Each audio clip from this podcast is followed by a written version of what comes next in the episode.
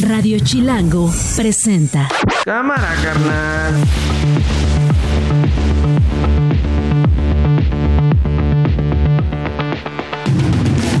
Miércoles 24 de enero del 2024, una de la tarde en punto. Soy Nacho Lozano y esto no es un noticiero. Así suena el mediodía. Aquí seguimos frente al Palacio del Gobierno, Estado de Chihuahua. Nos acaban de llamar las víctimas. Los otros dos que estaban este, secuestrados ya están liberados. Están en una tienda, ya nos dieron la, la ubicación en Largo Maderal. Ya va la autoridad por ellos. Exigimos que el gobierno federal ponga atención a través de su Secretaría de Seguridad Pública Federal, que ponga atención en el estado de Chihuahua y que deje de ser omiso, si no es que decir pendejo, de lo que está sucediendo en el estado de Chihuahua. No, cuando hay groserías no. No, cuando hay groserías no. No, no, ese es el lenguaje de otros. Y tampoco me quiero meter asuntos. El ver a Benito ya en Africam, el ver cómo está oliendo a las hembras, cómo las hembras lo huelen a él, ya me inspira para lo que viene. Benito va a formar parte de una hermosísima familia que vive en estos lugares grandísimos con muchísimas otras especies, con muchos estímulos físicos y mentales, que es lo que nos encanta. Soy Benito y desde hoy por la elefanta Eli y el resto de los animales en este parque. Eli a un santuario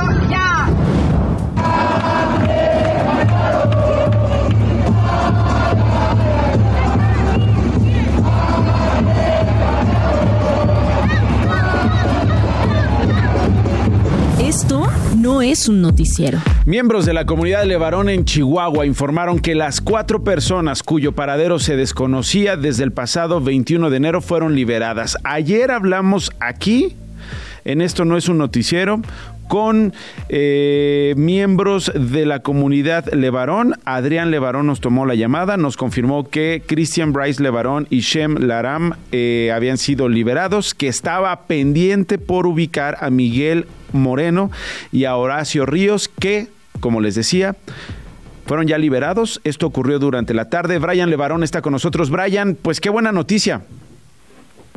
La verdad que sí, muy buenas tardes Nacho a ti, tu auditorio. Igualmente, Brian. Estamos, gracias, gracias. Estamos contentos hoy, agradecidos. Se nos quitó un gran peso de encima eh, y, y las, los cuatro están uh, ya salvos en casa. Sí están muy golpeados, torturados. Eh, fue algo, fue algo muy interesante. Uh, ¿Los viste, Brian? ¿Has tenido oportunidad de hablar con Miguel y con Horacio?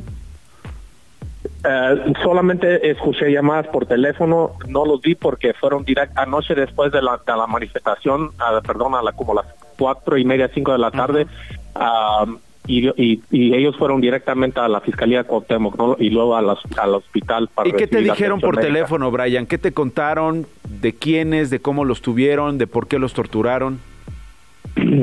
Bueno, esa información eh, nos empezó a llegar eh, desde mi primo, porque él fue rescatado o liberado, más bien porque no fue rescatado, fue por los malandros que solamente por la presión mediática, la presión de la comunidad, lo decidieron, ellos mismos decidieron a liberarlos, la autoridad no los rescató, que se puede decir.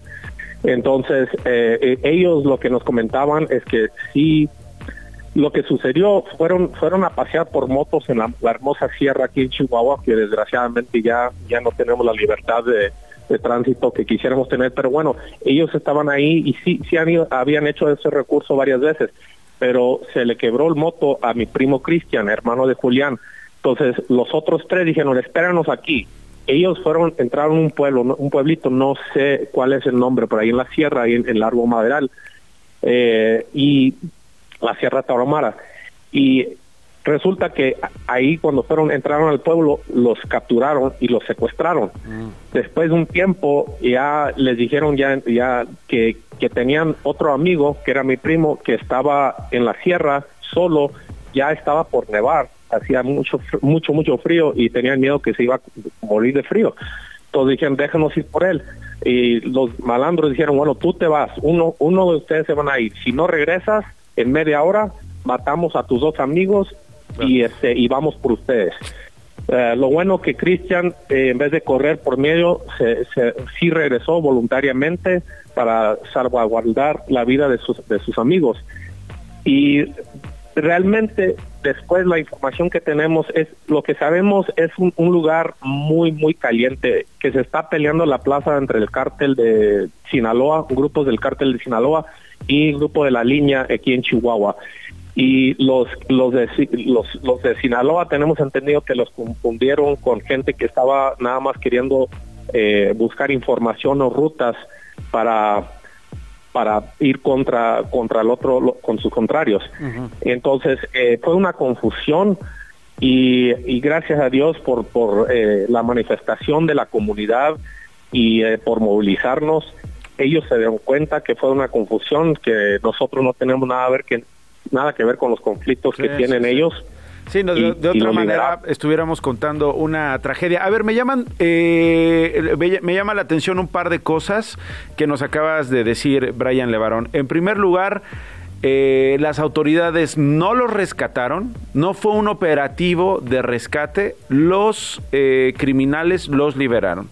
Y en segundo lugar, esto se debe a la presión social y yo diría también a eh, la toma, la protesta de este espacio público que tenían frente al Palacio de Gobierno, Brian.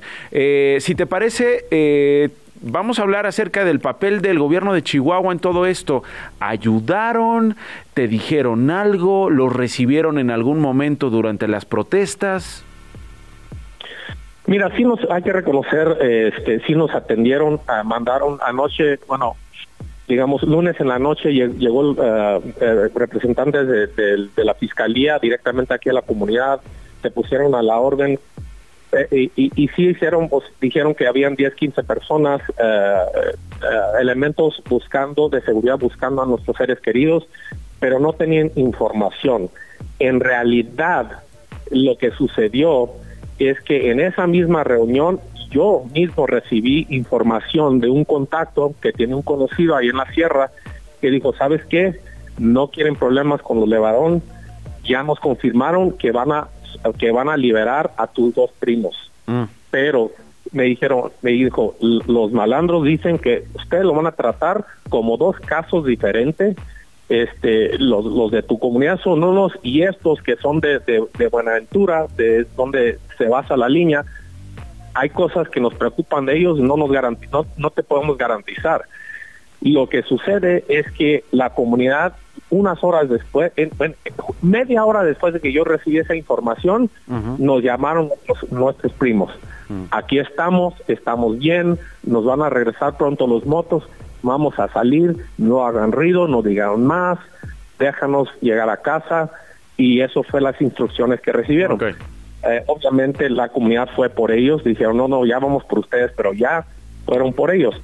Pero en la mañana ya habíamos acordado una reunión y la comunidad no se quedó satisfecho. ¿Sabes qué dijo? Estos son nuestros amigos, son nuestros vecinos, no vamos a descansar hasta tener a todos.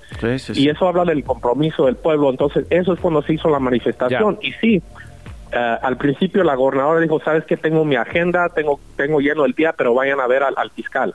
O sea, pero nosotros dijimos, ¿sabes que No, no nos venimos a, tener reuniones privadas, venimos porque la comunidad está preocupada, venimos a exigir justicia y, libertad. Y porque liberen, y porque liberen a los faltantes, ¿no? Ni más ni menos, estábamos hablando de dos vidas.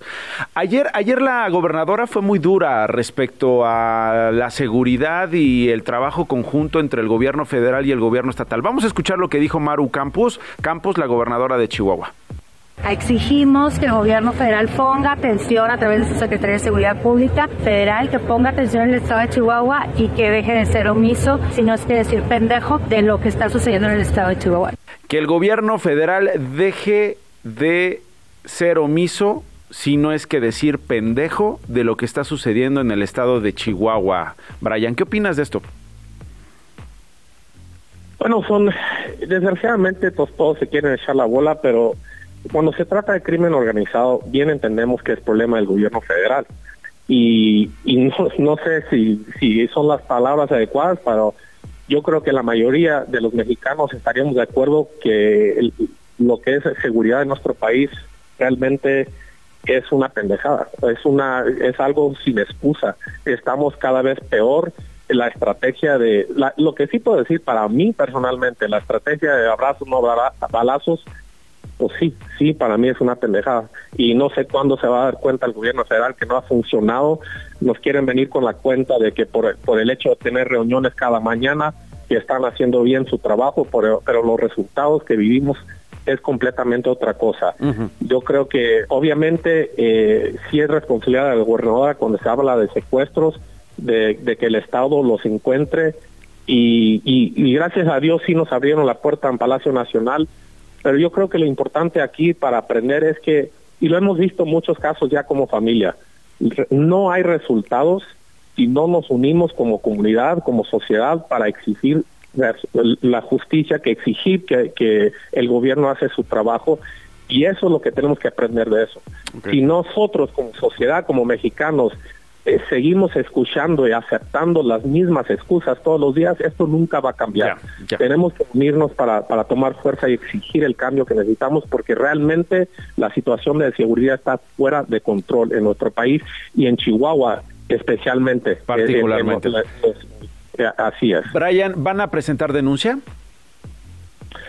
Bueno, eso es este, decisión de las familias. Yo creo que más o menos la actitud que, he sentido yo es que están agradecidos que los liberaron, que reconocieron que fue un, este una confusión y nosotros realmente no queremos declararle la guerra a los a los malandros porque pues ellos controlan la zona y nosotros estamos indefensos. Eh, entonces creo que una denuncia eh, no sé de qué va a servir. Eh, lo que tiene que hacer realmente el gobierno es, tomar realmente control de nuevo y garantizar la seguridad de la, sierra y de todo el noroeste del estado de Chihuahua.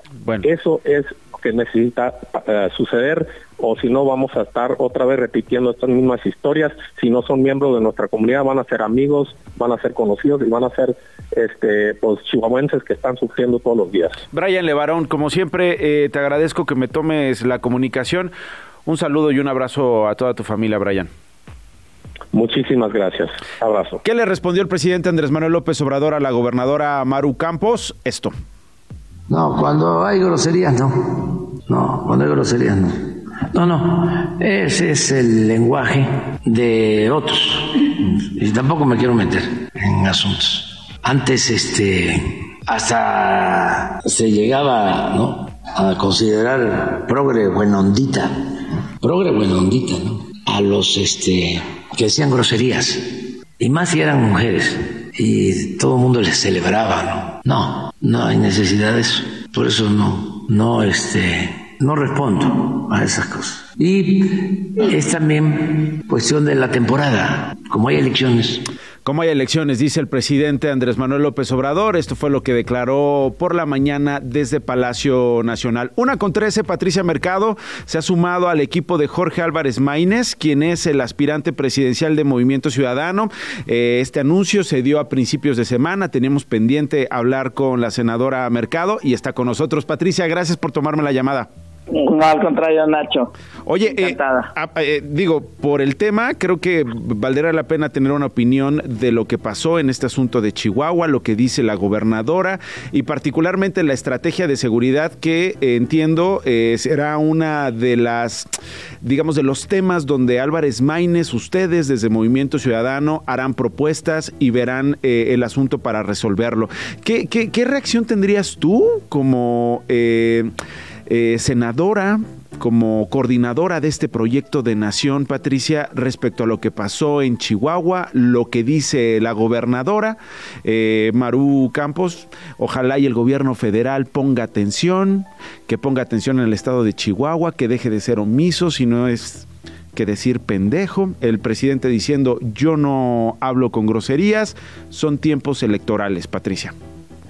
Bueno, este, efectivamente, sin pensar en las elecciones o sin pensar en, las propuestas de cada, en este caso del candidato Movimiento Ciudadano, Movimiento Ciudadano desde hace pues eh, sobre todo en este pues en este sexenio que además ha gobernado ha gobernado Jalisco y unos años vamos te, vamos a volver a marcar Patricia porque estamos teniendo ahí como sucia la comunicación eh, y la vamos a retomar en este instante.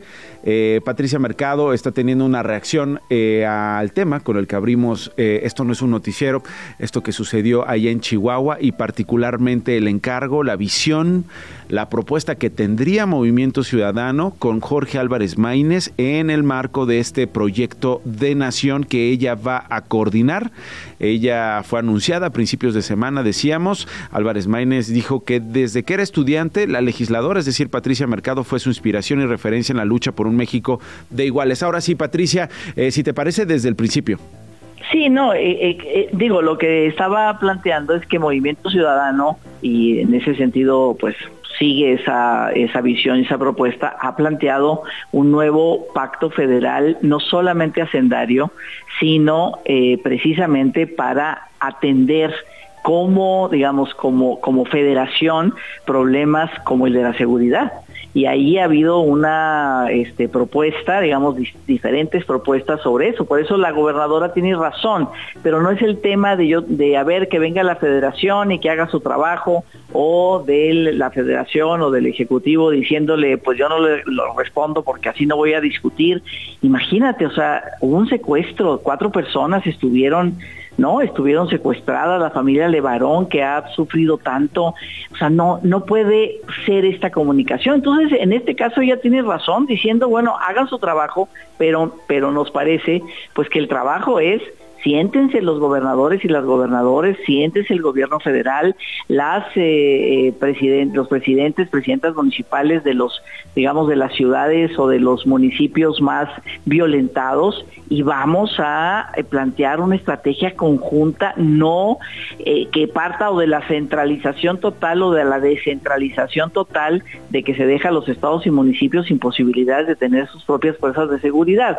Entonces, bueno, pues me parece que esto es lo que lo que está en la mesa está en crisis ya, ¿no? Esta, esta falta, esta imposibilidad de estar en una mesa permanente, mm. ¿no? Los gobiernos de los estados con el gobierno federal para resolver los, los temas de, de inseguridad. Entonces, más que echarse la culpa, decir, ok, pues aquí tomamos decisiones, si alguien hizo su tarea, entonces ya la podremos evaluar, pero finalmente se hacen acuerdos. Los gobiernos municipales, los gobiernos estatales, pues son los ojos, ¿no? Son los que saben, son los que tienen mayor posibilidad de inteligencia, de investigación, este, que el gobierno federal, digamos que finalmente pues está en todo, en todo el, el país, ¿no? Fortalecer la Guardia Civil, claro que tenemos que fortalecer la Guardia Civil desde esa, desde esa este, perspectiva, digamos, no, no un tema de pues ahora se los vuelvo a, mandar a los estados, sino, sino realmente que las distintas fuerzas de seguridad pues puedan hacer su trabajo. Entonces yo creo que la desesperación de la gobernadora me parece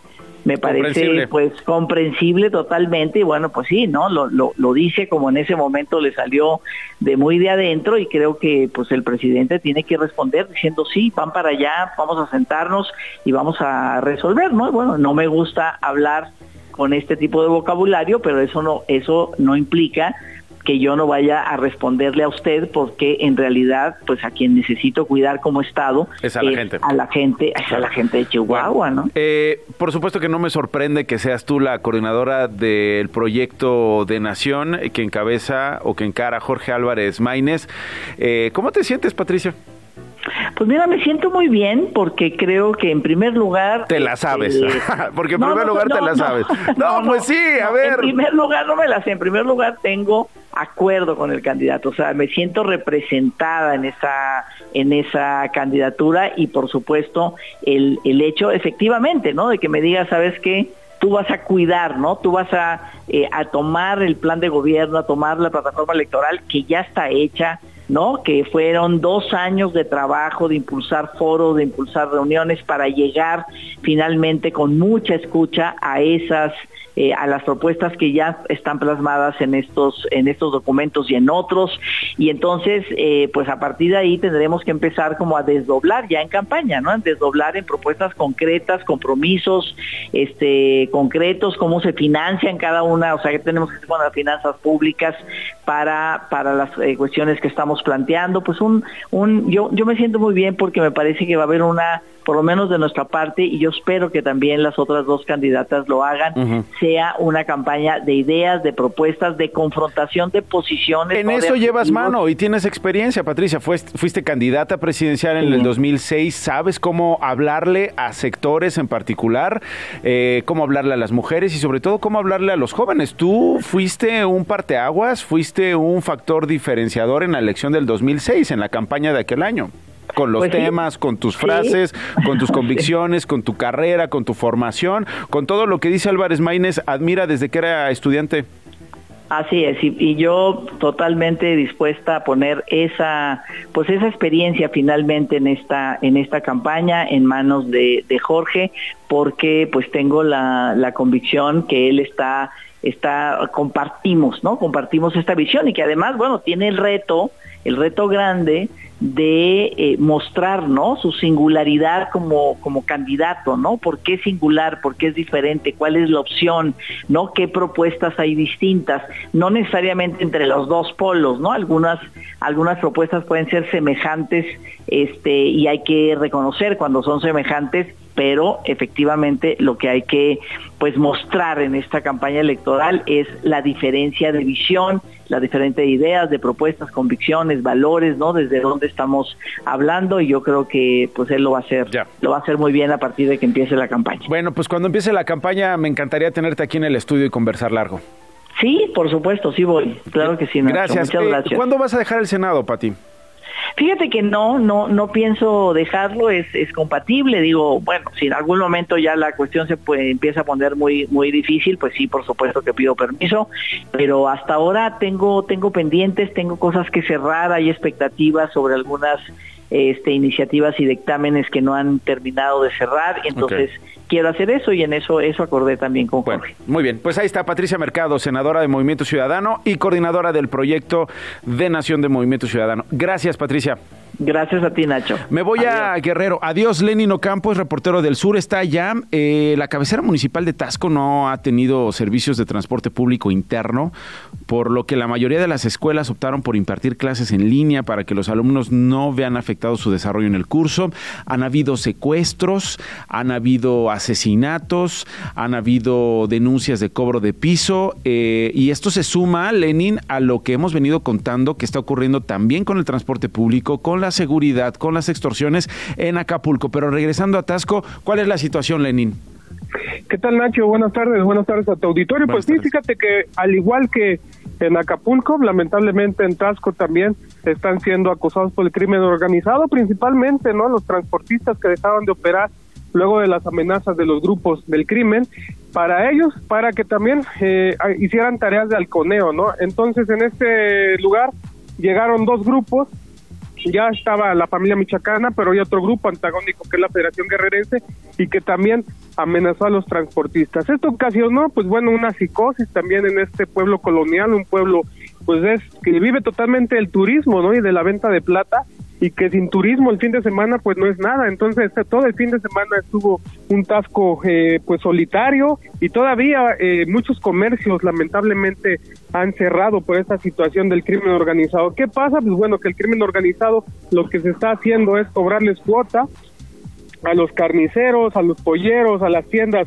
de la esquina y bueno, ya la gente ya eh, entre el miedo y el cansancio optó por pues lamentablemente esconderse. Hay un tasco solitario y un tasco que está a pocos días, ¿no? También eh, a pocos meses de que sea eh, la tradicional eh, pasión de Cristo que se lleva a cabo en esta ciudad platera y que bueno, hoy lamentablemente en medio de esta guerra del crimen organizado, pues bueno, la gente pues tiene miedo de salir y también tiene miedo de ir, ¿no? Los turistas principalmente. El día de ayer por la noche eh, levantaron a dos policías ministeriales. Lamentablemente hoy por la mañana fueron encontrados en una comunidad que se llama Clamacazapa. Y bueno, es parte de esta violencia que se está dando en este municipio al inicio del año, que también se junta al paro de transportistas que se hizo en el puerto de Acapulco. y, al secuestro de los trabajadores de este basurero, Lenin. Solamente faltan eh, ocho personas, cuatro ya aparecieron, pero también recordar que cerca de ahí, en Buenavista, eh, se llevaron a nueve jóvenes y esos nueve Ah, sí, jóvenes, sí, tres sí, ya aparecieron. Entonces esa zona, ¿no? Ese es lo que es Tasco, Buenavista, eh, Tetipac, Pilcalle, perdón, que es el municipio y que bueno, lamentablemente la gente pues está en este en esta guerra y, y lo que están pidiendo la autoridad, ¿no? Principalmente.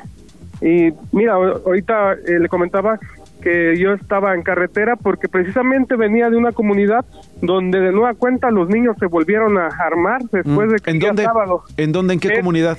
¿La visitaste hoy? Hace una hora. Ayahualtempa es municipio de José Joaquín Herrera, está aproximadamente a dos horas de Chilpancingo. ¿Y qué viste, Lenin? lamentablemente, ¿Qué viste? ¿Niños armados? Sí, de nueva cuenta, niños de 12 años a 16. Hace el día sábado fueron desaparecidos cuatro eh, habitantes de esa población y algunos, este, eh, pues bueno, para cerrar filas a los grupos del crimen, pues aquí lo- los Uy. niños pertenecen a una policía comunitaria y bueno, tuvieron que optar por defenderse y sobre todo, pues bueno, son eh, comunidades donde eh, prácticamente han tenido su control en base de esta protección, ¿no? De autodefensa, porque de otra manera ya estuvieran sometidos, ¿no? Estos pueblos que se encuentran en la parte de Chilapa y que ya llevan muchos años, llevan yo creo que más de 10 años pidiéndole al gobierno eh, federal y estatal seguridad, principalmente para las comunidades y bueno, lo elemental, ¿no? Que es la educación y el salud. Sí. Lenin, no sabes cómo te agradezco esto. Regresa con cuidado, por favor. Vamos a estar pendiente de lo que publiques en el sur de Guerrero. Tú eres reportero de este respetado eh, medio de comunicación. Así que te agradezco, como siempre, la disposición por compartir eh, tus jornadas periodísticas con nosotros. Gracias, Lenin. Muchas gracias, pues estamos en contacto. Un saludo a tu auditorio y bueno, estamos pendientes también. Pausa y regreso con la historia de la elefanta más triste del mundo y que vive en México, que varios animalistas quieren rescatar. Se llama Eli. Con eso vuelvo. Estás escuchando Esto no es un noticiero con Nacho Lozano. Estás escuchando Esto no es un noticiero con Nacho Lozano. Regresamos. Las noticias de una. Y esas las tienes tú, Gloria Hernández, en fan cortito, con lo más importante. Adelante. Muy buenas tardes, Nacho. Nuevamente, un juez federal aplazó la audiencia en la que Jesús Murillo Caram sería acusado formalmente por la Fiscalía General de la República por desaparición forzada, tortura y delitos contra la Administración de la Justicia, en el caso Yotzinapa. Por estos delitos, la Fiscalía solicitará 82 años de cárcel contra el extitular de la entonces PGR. Los ocho militares acusados en el caso Ayotzinapa, a quienes se les revocó la prisión preventiva el sábado, salieron la madrugada de este miércoles de la prisión del campo militar 1A para llevar su proceso por el delito de desaparición forzada en libertad. Cubrieron las medidas cautelares que consistían en pagar una garantía de 50 mil pesos y entregar su pasaporte. También deberán presentarse cada 15 días a firmar el libro de procesados. La jirafa Benito sigue aclimatándose a su nuevo espacio en African Safari luego del largo viaje desde Ciudad Juárez, Chihuahua. Poco a poco entra en contacto con los otros ejemplares. Al respecto, esto dijo Frank Camacho, director del Parque de Conservación. El ver a Benito ya en Africam, el ver cómo está oliendo a las hembras, cómo las hembras lo huelen a él, ya me inspira para lo que viene. Benito va a formar parte de una hermosísima familia que vive en estos lugares grandísimos con muchísimas otras especies, con muchos estímulos físicos y mentales, que es lo que nos encanta. No, pero déjenlo dormir. Ve el video, ve el video porque la verdad quienes se ven realmente Lo vi, lo vi, lo vi, contestos lo vi. son los del African Safari. Sí, con ellos su son los más, sí. Lo vi, lo vi, pero eh, ayer platicamos con banda de African Safari. Ay, oye, Glo, pues uno se avienta un viaje bien largo. Viene desde Chihuahua, viene desde Ciudad Juárez. Pues y ya, luego, luego- La, procrea- la procreación es parte de la vida. Oye, no, luego, luego ya los anfitriones, los que te dicen, no, quédate a dormir aquí en mi casa, siéntate en casa, vete para acá en Puebla, y ya luego, luego ya te están presentando, oye, pues este, ¿cómo ves a la jirafita. jirafita? No, ya se andan oliendo. No, déjenlos dormir. Sí, pero pues Benito que recupera su vida en todos los sentidos, eso sí, se Sí. lo merece. Hasta en esos, ¿no? Pues sí, Exactamente. Pues sí. Luego de una exitosa carrera en Europa de 17 años, Andrés Guardado fue presentado ayer en la cancha del Nou Camp como jugador de León para la clausura 2024. Se dijo muy feliz y prometió dejar todo en la cancha. Desde el primer instante, más de 10.000 aficionados se entregaron al Principito y comenzaron a corear su nombre. Escuchemos.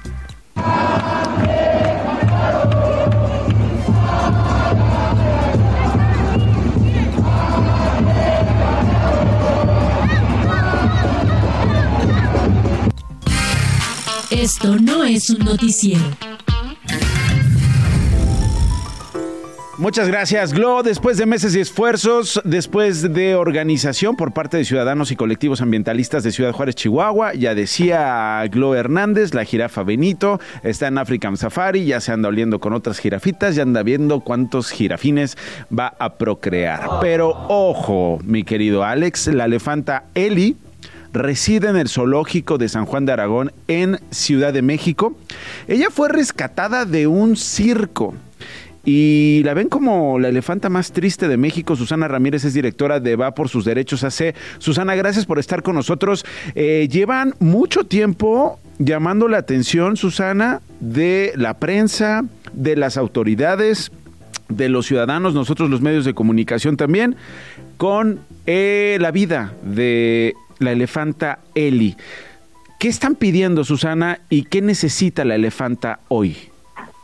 Hola, ¿qué tal? Bonita tarde. Este sí ha sido una lucha constante que eh, Diana Valencia ha estado muy presente eh, durante los primeros años de eh, en cautiverio de Eli.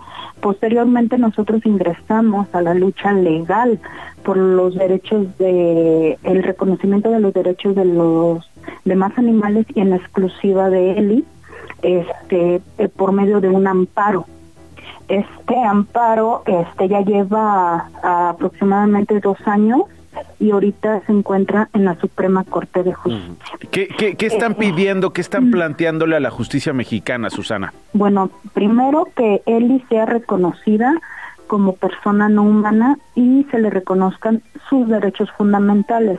Hablar de derechos fundamentales se le está pidiendo el derecho a la libertad, derecho a vivir en la misma situación de todo su su digamos los elefantes digamos en las mejores condiciones libre de estrés libre de angustia eh, este eh, a la coexistencia a un trato digno sin maltrato, sin encierro, sin maldad. Mm. Entonces, eh, todo esto eh, se le está pidiendo al juez que se le sean reconocidos sus derechos. Para que esté en una mejor circunstancia. A ver, ojo. Exactamente, ojo. No se le está pidiendo al juez que se libere en África, ¿eh?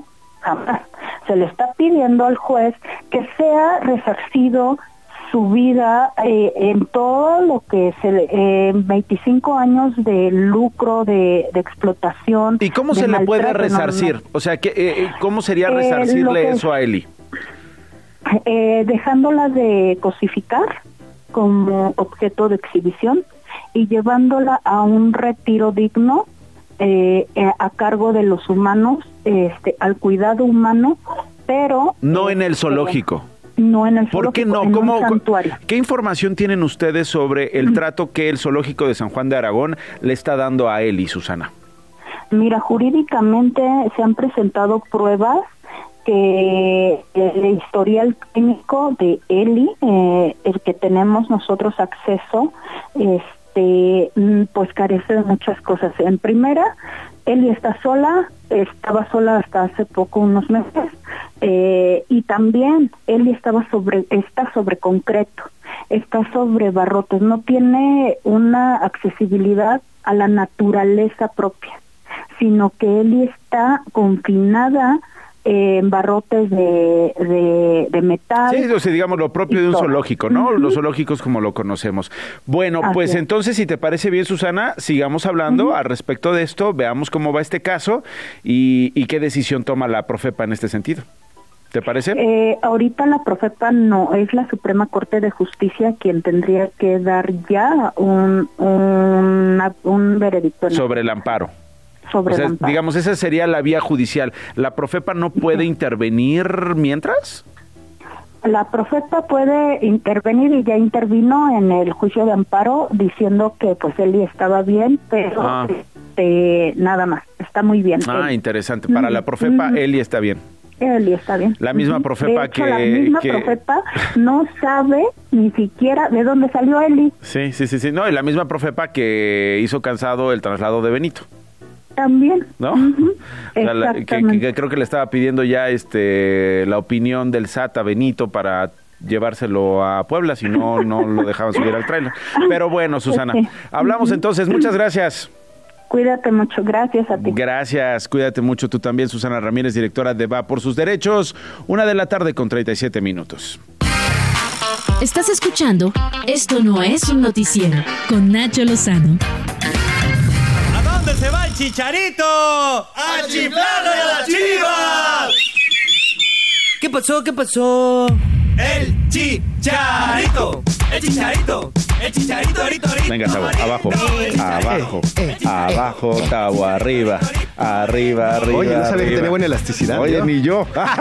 ¿Cómo estás, Tavo Rodríguez, productor de Grand Slam de Radio Chilango? Pues Javier el Chicharito Hernández volverá a jugar en México. Así es, después de 13 años va a regresar a la Liga MX. Los que nos están siguiendo en la transmisión aquí en YouTube, en el canal de Chilango, están viendo justamente el video de la presentación que hicieron para decir Javier Hernández está de vuelta, sale el Bofo Bautista, el Pollo Briseño, ahí a Mauri Vega, en donde están confirmando que regresa, pues yo te podría decir que el hijo pródigo de las Chivas Rayadas del Guadalajara. ¿Por qué? Porque es un jugador que nace de sus bases, de su cantera y pues realmente triunfó. Triunfó, es uno de los mejores extranje- eh, uno de los mejores mexicanos en el extranjero y la verdad es que pues es emocionante ver que regresa.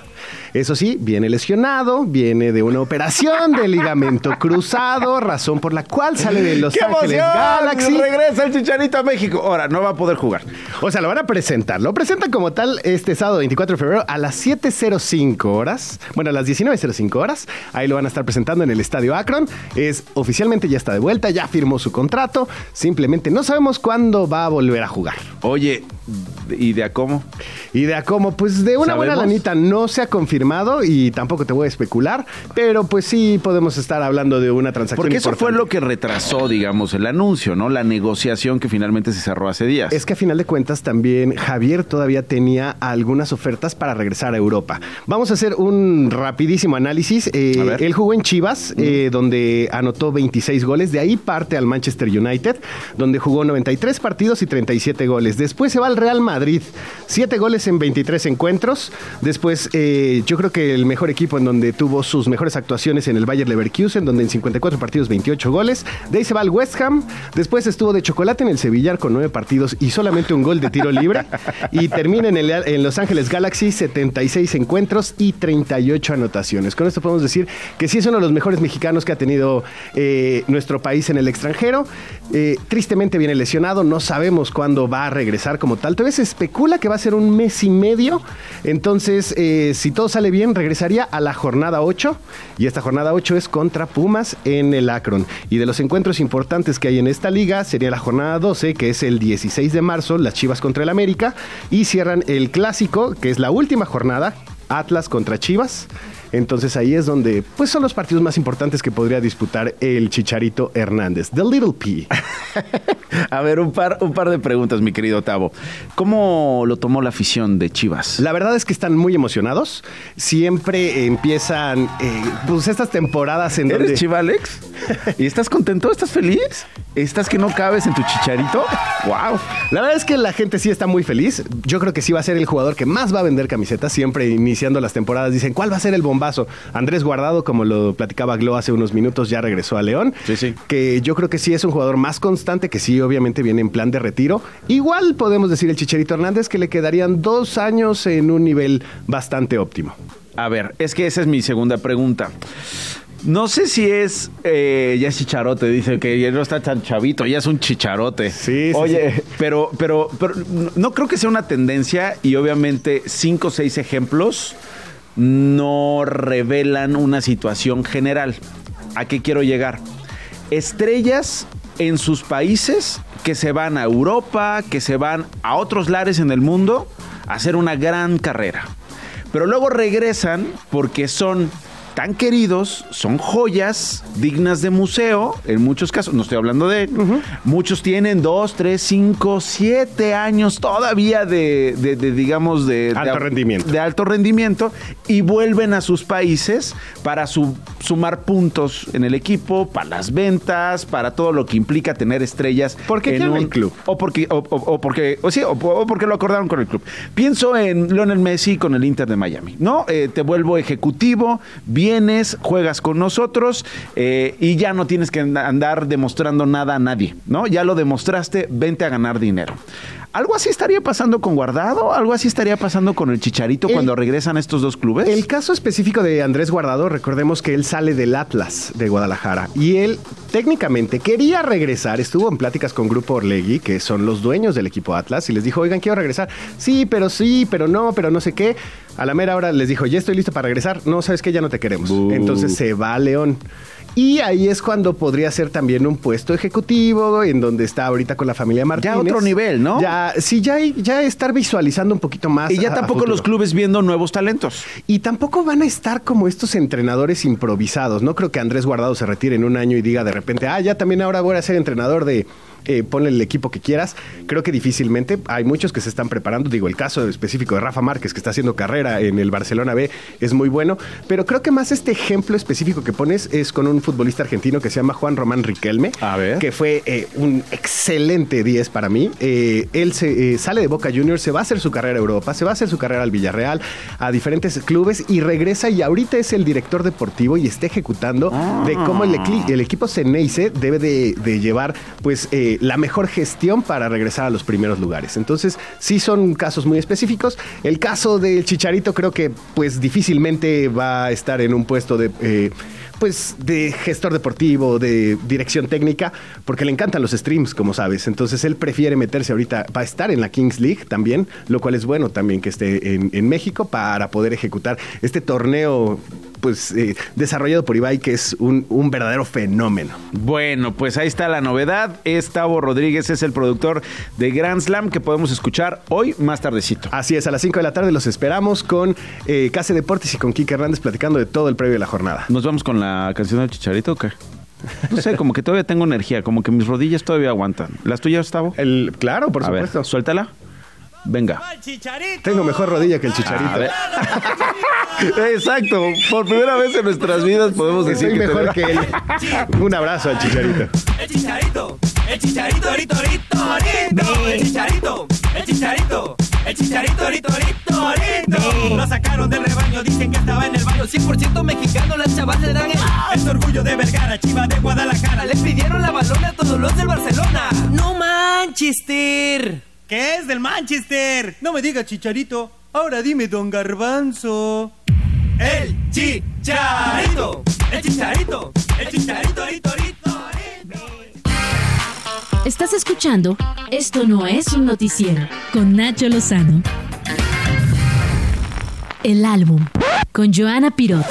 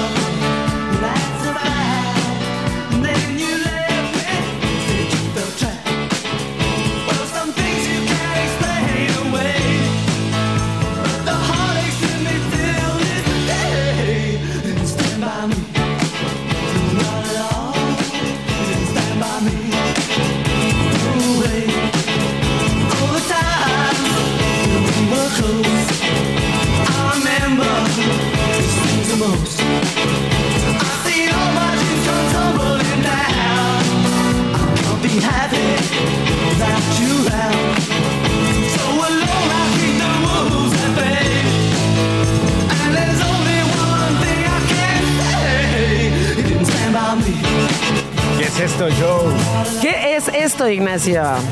Es uno de mis álbumes favoritos, de una de mis bandas favoritas. Es eh, London Calling de The Clash de 1979. Y hasta te traje el vinil que vamos a poner aquí para que la camarita lo Es vea. una chulada. Quienes están siguiendo la transmisión en YouTube, obviamente saben de lo que estamos hablando, del discazo que estamos hablando. A ver, eh, la portada es fantástica. ¿Sabías que esta portada es un, este, es un tributo a Elvis Presley? Sí. Eh, Elvis Presley en su disco debut eh, de 1954 es exactamente lo mismo. Es una foto de Elvis Presley en blanco y negro tocando su guitarra, ya sabes, guapísimo, perfecto. Y Macho, dice Elvis. macho, Ajá, sí, patriar- sí, eh, patriarcado Macho, patriarcado, full. alfa. O sea, este. pero bueno, o sea. Ajá, sí. Pero pues sí, sí, no hay pedo, pero con él no hay pedo. No, por supuesto que sí. Bueno, sí, vamos a hacer esto. Este. Entonces sale él, ya sabes, Elvis perfecto, y aquí en las mismas tipografías dice Elvis Presley. Entonces la portada en realidad es un eh, es rindiéndole honor al rey del rock. Es exactamente lo mismo. De hecho, se repite mucho en el punk esta como este, esta combinación entre cosas blanco y negro y luego colores como muy este muy vívidos, ¿no? Pero bueno, este es el London Calling de The Clash de 1979 y este es el álbum por mucho más emblemático de la banda por muchas razones. Una es este, porque acababan de venir de un tour en donde gente muy pesada les abrió escenario, gente como Lee Dorsey, como Bo Diddley o incluso The Cramps, que ya hemos hablado de ellos aquí, les abrieron este su tour. Pero venían de dos álbumes en donde sí eran muy, muy punks, ¿no? Entonces con este, y después de escuchar a tantas bandas y tanta música, dijeron, este queremos que sea un álbum muchísimo más ecléctico en nuestro sonido.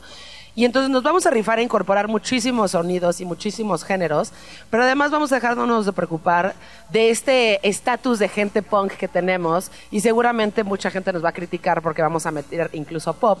Y entonces ya sabes, les van a caer de que ustedes ya no son punks y eso, que es clásico. Entonces dijeron, va, nos vamos a rifar. Entonces, este, de entrada metieron un cover de Vince Taylor, que es este Brand New Cadillac, entonces metieron covers, por ejemplo, un cover de Brand New Cadillac lo metieron y lo incorporaron a London Calling. También eh, Paul Simonon, que es el que sale en la portada destruyendo su bajo en blanco y negro, decidió que quería incorporar también reggae al álbum. Entonces, en su ideal de Jimmy Cliff y de lo que era este, Jamaica, hicieron otra canción, Guns of Brixton, que si la escuchas es muchísimo, muchísimo reggae, pero obviamente está hablando de la policía y de la brutalidad policíaca en Brixton. Entonces es un álbum en donde se incorporan rock, punk, reggae, ska y demás, y es muy, muy ecléctico. De hecho, lo que hizo The Clash en realidad es perfeccionar el punk.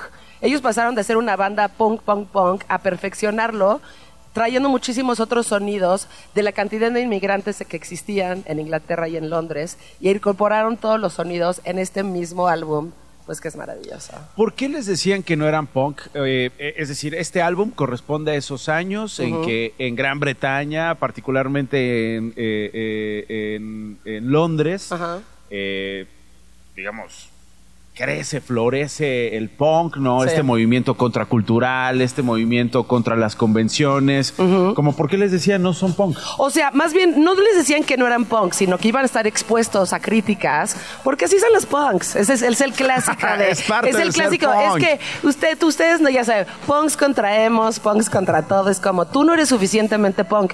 Y no era algo tanto del punk, sino como de dónde venían ellos. Que es lo mismo que le ha pasado a cualquier, ¿no? A, Bob Dylan le pasó cuando decidió dejar de hacer folk y decidió empezar a agarrar guitarras eléctricas. Entonces es como, tú ya no eres true, ya sabes. Entonces te critican básicamente por tu evolución, cuando no debería de ser criticable, porque cualquier músico se puede quedar donde sea, pero un artista evoluciona y crece. Entonces, no es que no lo pudieran hacer, pero estaban, sabían que iban a ser sujetos a muchísimas eh, críticas si dejaban de ser punks. Por ejemplo, esta canción que estamos escuchando, que es Train in Vain, si la escuchas es completamente pop. Y de hecho ni siquiera estaba considerada para el álbum, pero al final la, incorporaron la metieron al álbum y de hecho ni siquiera está en el tracklist si te fijas, porque ya estaban impresos los sobres cuando decidieron, güey, ya métela, pues ya estamos metiendo reggae, ¿qué más da de meter pop, ya sabes? Entonces, pero es buenísima. Lo que pasa es que ahorita ya vemos a The Clash, ahí se me está cayendo, ya vemos a The Clash o escuchamos a The Clash como una banda clásica de punk, pero en ese tiempo esto era como de, güey, The Clash no puede tocar esto, ya sabes.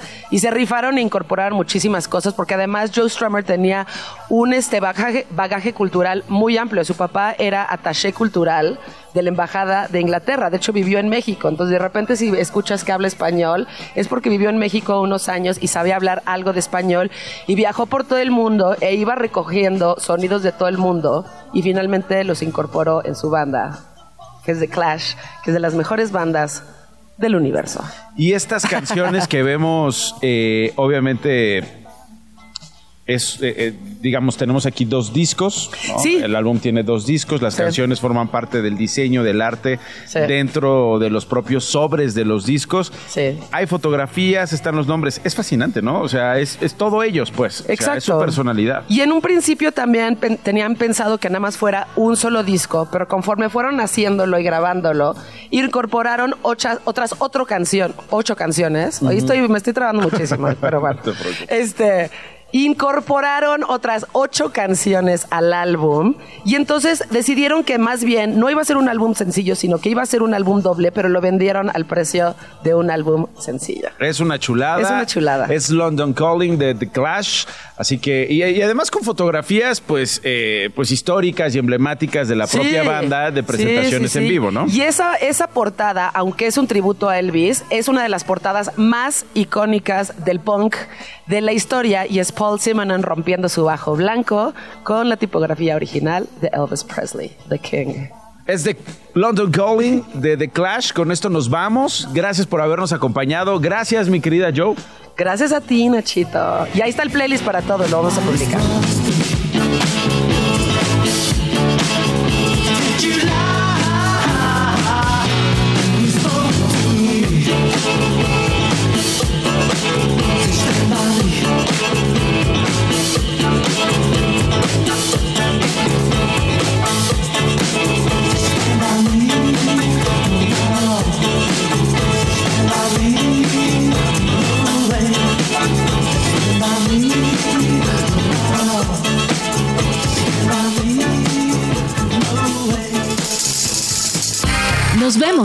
Esto no fue un noticiero con Nacho Lozano. Radio Chilán, Radio Chilán, 105.3 FM. La radio que... Viene, viene,